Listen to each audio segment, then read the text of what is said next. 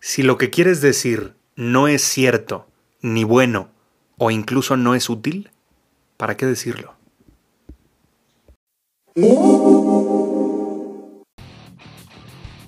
Mi hermano, bienvenido de vuelta a Conquista tus Límites. Estrategias prácticas para emprendedores casados que buscan desbloquear el potencial de sus negocios y de su vida. Yo soy tu coach táctico, Ezra Michel. What is your profession? Ser emprendedor es complicado. Ser esposo es complicado. Ser papá es complicado. Mézclalos y se convierte en una locura. Acompáñame cada semana en este podcast, donde te revelaré estrategias prácticas de acción para desbloquear tu negocio, tu vida y tu matrimonio sin morir en el intento. Bienvenido a esta comunidad para hombres de élite. Bienvenido a casa, mi hermano. Is Sparta!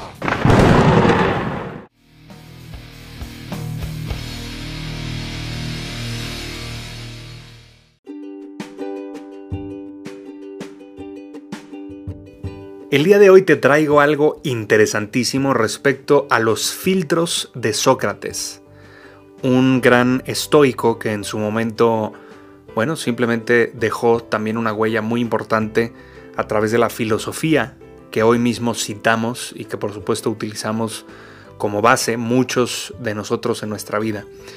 Y Sócrates, como un gran pensador, como un gran filósofo, él entendía que se necesitaban tres virtudes para poder comunicarnos de manera efectiva. Y la aplicación de estas tres virtudes tenía que ver con, número uno, decir la verdad o lo que él llamaba honrar la verdad. Y en este caso yo te pregunto, ¿estás absolutamente seguro de lo que vas a decir? Es decir, ¿esto que estás compartiendo, ¿estás seguro que es real? Porque muchas veces entramos en chismes o entramos en repetir incluso fake news o noticias falsas, tanto en redes sociales como en el mundo offline, y no estamos seguros si eso es real o no es real y le damos validez a algo o repetimos algo que no estamos 100% seguros si es verdad. Entonces, Sócrates decía que es importante honrar la verdad en todo lo que hagamos. Y como hombres, usualmente estamos preconfigurados para mentir. Desde tiempos tribales, para proteger tanto nuestros recursos como a nuestra mujer.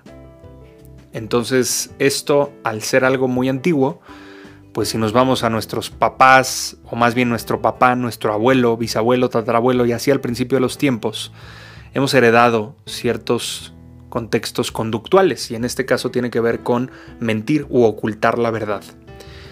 Em, ya entraré a esto más adelante, sin embargo, tiene que ver con las virtudes de los tres filtros de Sócrates para nuestra vida. Como te digo, el primero es honrar la verdad. El segundo es la bondad. Es decir, esto que quieres compartir o que quieres decir es algo bueno. ¿Sí? Aunque no sea bueno aún, pues digamos que puedes entender si vale la pena compartirlo o no, si cumple con este filtro de bondad. O sea, ¿le hace bien a alguien?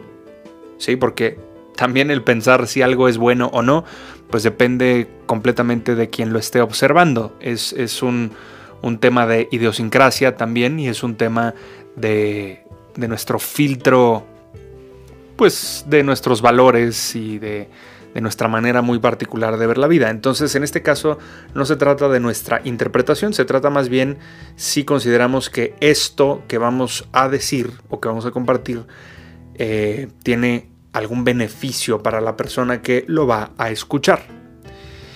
Y finalmente está la última virtud que Sócrates eh, llamaba como utilidad. Esto que vas a decir, esto que vas a compartir es útil.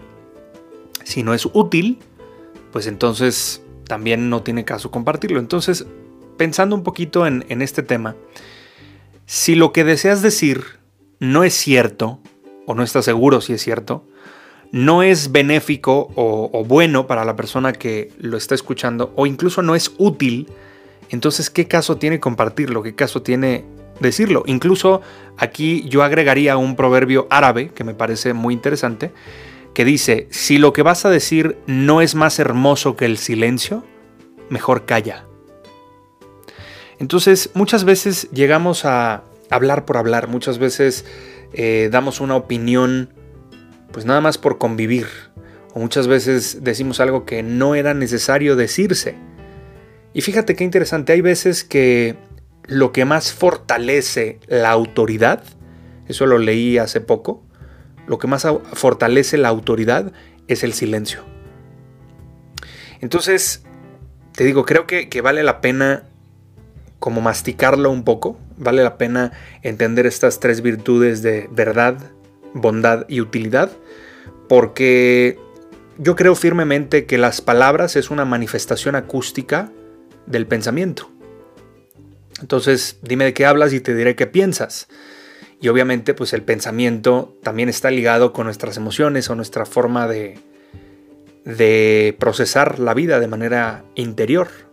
Entonces, en el momento en que exteriorizamos algo a través de la palabra, pues esto se convierte en, en una dimensión distinta de cómo nosotros pues, nos estamos dando a entender.